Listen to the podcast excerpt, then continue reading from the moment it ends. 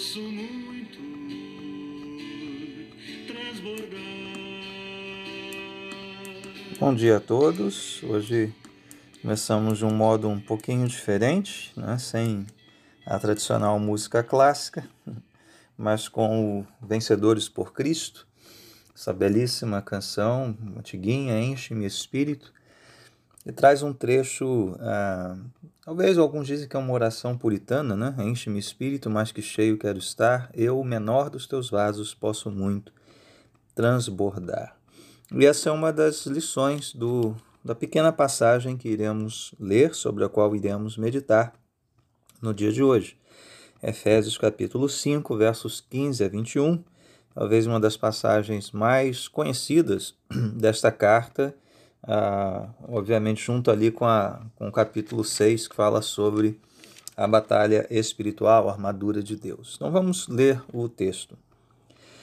Tenham cuidado com a maneira como vocês vivem, que não seja como insensatos, mas como sábios, aproveitando ao máximo cada oportunidade, porque os dias são maus.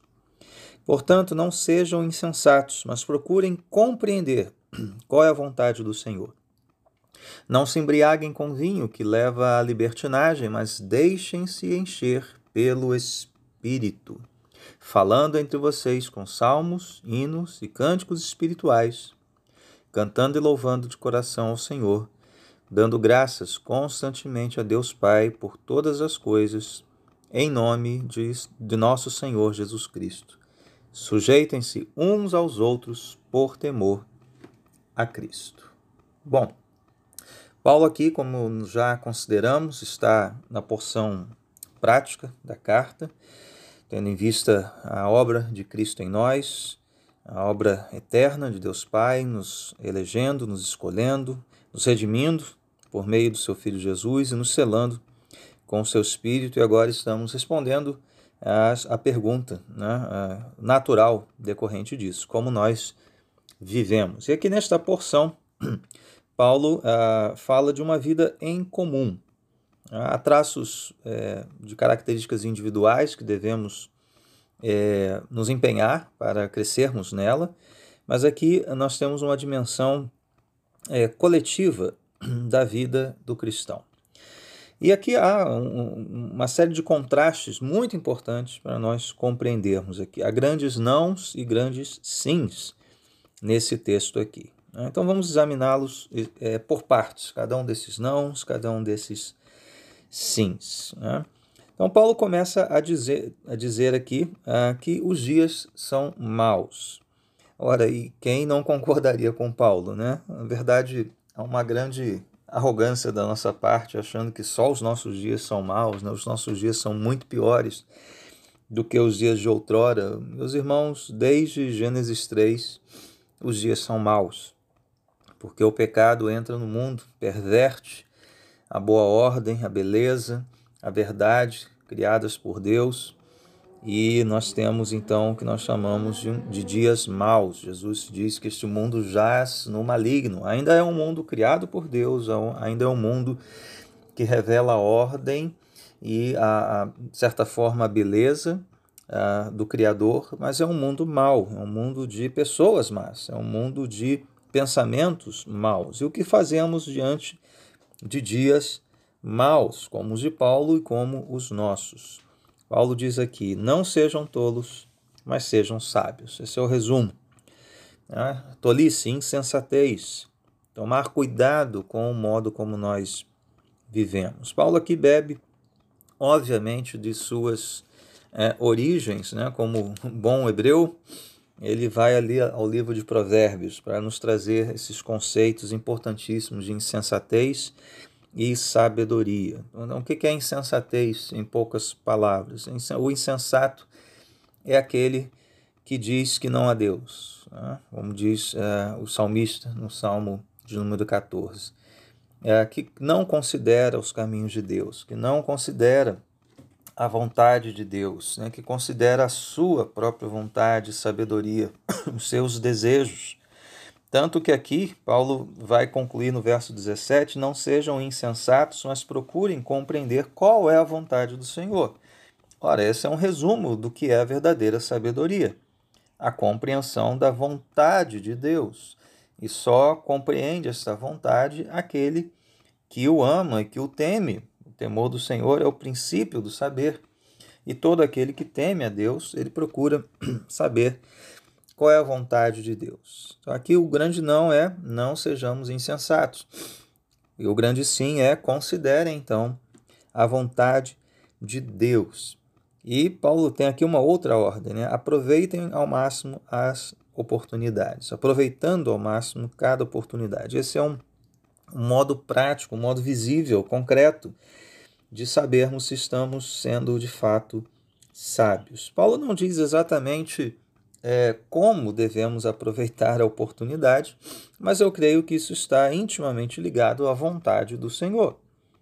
Qual é a vontade do Senhor para aquela oportunidade, para aquele momento, para aquele dia, para a carreira, para a família? Né? Em tudo nós estamos é, nos perguntando qual é a vontade de Deus. E Deus, por sua vez, nos dotou de sensibilidade, de intelecto, de capacidades para percebermos essas vontades, percebermos coisas a nosso respeito e a respeito do mundo ao nosso redor que nos farão aproveitar as oportunidades. E aqui eu creio que Paulo não esteja se referindo apenas à pregação do Evangelho. Obviamente, essa é uma oportunidade que nós não devemos perder.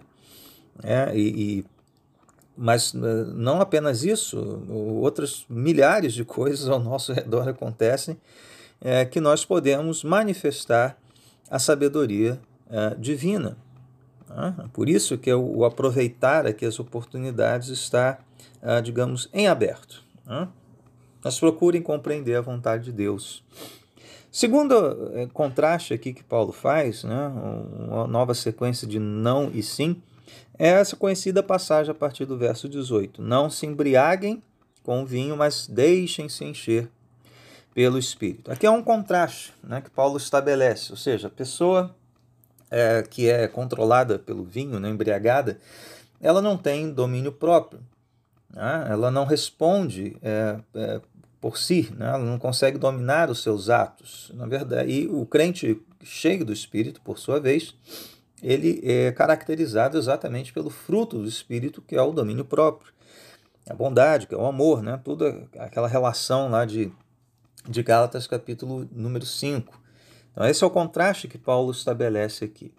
É importante nós gastarmos um, um tempinho examinando essa expressão deixem-se encher pelo Espírito. E aqui eu vou beber, aproveitando aqui a, a deixa, né? Vou beber, uh, deixar-me encher da sabedoria de John Stott, né? que resumiu muito bem essa passagem, né? É, especialmente o estudo desse tempo verbal. Primeira coisa que nós devemos é, é, enfatizar é que isto é uma ordem. Né? Paulo está ordenando, Paulo não está sugerindo aqui, ah, acho que é uma boa ideia se encher pelo Espírito. Não, isso é uma ordem, portanto, é um imperativo. Não há opções na nossa vida cristã. Ou somos cheios, ou estamos nos enchendo, ou não, ou estamos entristecendo o Espírito Santo. A segunda coisa é que esta ordem está no plural, ou seja, uma ordem dirigida a todos os crentes, não apenas a alguns, a uma casta, né? não apenas aos espirituais, mas a todos os crentes. Deixem-se. São vocês, é toda a igreja. Paulo está escrevendo aqui para uma igreja. A terceira característica dessa pequena passagem, podemos enfatizar, é a sua voz passiva. Deixem-se encher pelo Espírito. Né? Então, um modo de você é, é, se abrir para o que Deus está é, fazendo, né? deixar-se encher ah, pelo Espírito, sede enchidos pelo Espírito. Isso não quer dizer que nós sejamos passivos, totalmente passivos nesse processo, porque como nós vamos, se há uma ordem, é uma ordem dada a nós, não é verdade? Nós devemos ir continuamente à fonte para sermos cheios. Mas o significado é que devemos nos entregar sem reservas ao Espírito Santo para possamos desfrutar da sua plenitude. E a quarta coisa que podemos chamar a atenção é que esse, eh, esse tempo verbal aqui, no original, é um chamado presente contínuo. Ou seja, não é encher e acabou. Ah, já está cheio, tá bom, deixa aí. Não, é um, um, um movimento constante, um, um, enchimento constante. Há um, o que a gente chama de presente contínuo, uma ação contínua, há uma apropriação contínua do Espírito Santo. Tá? Bom, e como é que a gente faz isso? Aí Paulo prossegue aqui, né? E, e, a partir do verso 19 nós temos duas visões aqui que, no meu entender, são complementares. Né? Alguns pensam que o falando entre vocês, com salmos, hinos, é o modo como nós somos cheios do Espírito. Até pela tradução em português, né? falando, então responde a pergunta como então eu me deixo encher pelo Espírito. Mas alguns pensam que esta é uma consequência do estar cheio seja, se eu permito que o Espírito me enche, eu, consequentemente, vou falar uh, com outros, né, com salmos, hinos, cânticos espirituais, né, toda a sequência aqui de, de posturas a partir do verso 19. Eu penso que, que nós podemos falar as duas coisas aqui, né, porque na verdade a fonte do enchimento do Espírito é o Senhor Jesus Cristo. Ele mesmo disse para virem a Ele. Ele é a fonte ali, né, na, em João capítulo 7, ele é a fonte. Nós somos chamados a beber dele. Ele é a fonte do enchimento do Espírito Santo. Irmos a Cristo continuamente é assim que nós somos, de fato, cheios do Espírito Santo. Mas esse enchimento, ele é, transborda, nós transbordamos do, do Espírito Santo. E isso é, é, pode ser visto, pode ser constatado pelas é, atitudes aqui descritas por Paulo. O nosso falar, a, o nosso louvor, a nossa gratidão de coração a Deus são a, coisas visíveis, são coisas audíveis que demonstram uma vida cheia do Espírito Santo, cheia de Cristo em nós. O importante desse finalzinho aqui né, é que está tudo também no plural, falando entre vocês, ou seja, isso é algo que ocorre uh, primordialmente em comunidade. Aqui é a vida da igreja. A vida da igreja é isso aqui esta linguagem própria de salmos, hinos, cânticos espirituais, do louvor a Deus, da gratidão, é uma, uma linguagem própria do cristão que advém do enchimento coletivo do Espírito Santo, na medida que todos nós vamos a Cristo continuamente, bebemos dessa fonte é, inesgotável que é o Senhor Jesus Cristo. E isso é, se traduz também numa postura de humildade. Paulo fecha esse texto com um princípio geral: sujeitem-se uns aos outros por temor a Cristo. E aqui eh, esse versículo ele, é melhor entendido como um versículo de transição para tudo que Paulo falará em seguida, né? inclusive já antecipando aqui a sujeição entre a, da mulher ao seu marido, seu marido a Cristo, né? de ambos a Cristo, mas também a sujeição uns aos outros por temor a Cristo. Esse versículo se aplica também a relação entre homem e mulher, não só a relação entre irmãos da igreja. Ok? Então, é um versículo de transição, mas se, eh, o que fica claro aqui é que esta sujeição mútua é fruto ah, de uma comunidade cheia do Espírito Santo, que nos leva a uma vida humilde, uma vida dependente, uma vida ah, grata, uma vida que tem um linguajar próprio daqueles que são cheios do Espírito Santo. Então, nossa, nosso desafio hoje, irmãos, em dias tão maus, é irmos a Cristo, vez após vez. Ai daquele que não ah, entende que depende do Espírito, que depende dele para viver uma vida sábia, uma vida ah, segundo a vontade de Deus, uma vida em comunidade, que seja ah, o reflexo claro do que Paulo está dizendo aqui desse enchimento. Temos que ir a Cristo. Você já foi a Cristo hoje? Você quer ir comigo em oração? Você quer buscá-lo e pedir isso, Senhor? Enche-me, enche-me do teu espírito. Mais que cheio quero estar. Eu, o menor dos seus vasos, vasos de barro, posso muito transbordar. Oremos. Nosso Deus e Pai, que a tua palavra hoje, Senhor, tenha efeito e consequência em nossas vidas. Ó Deus, faze-nos sábios, faze-nos prudentes. Livra-nos de toda insensatez, Senhor, e ajuda-nos a compreender a tua vontade. Enche-nos o teu espírito, ó Deus, esvazia-nos de nós mesmos. Dá-nos, Senhor, uma língua instruída, um coração grato. Dá-nos, Senhor, um espírito humilde. Que a vida da tua igreja seja assim, para a tua glória, para o teu louvor. Oramos assim em nome de Jesus. Amém.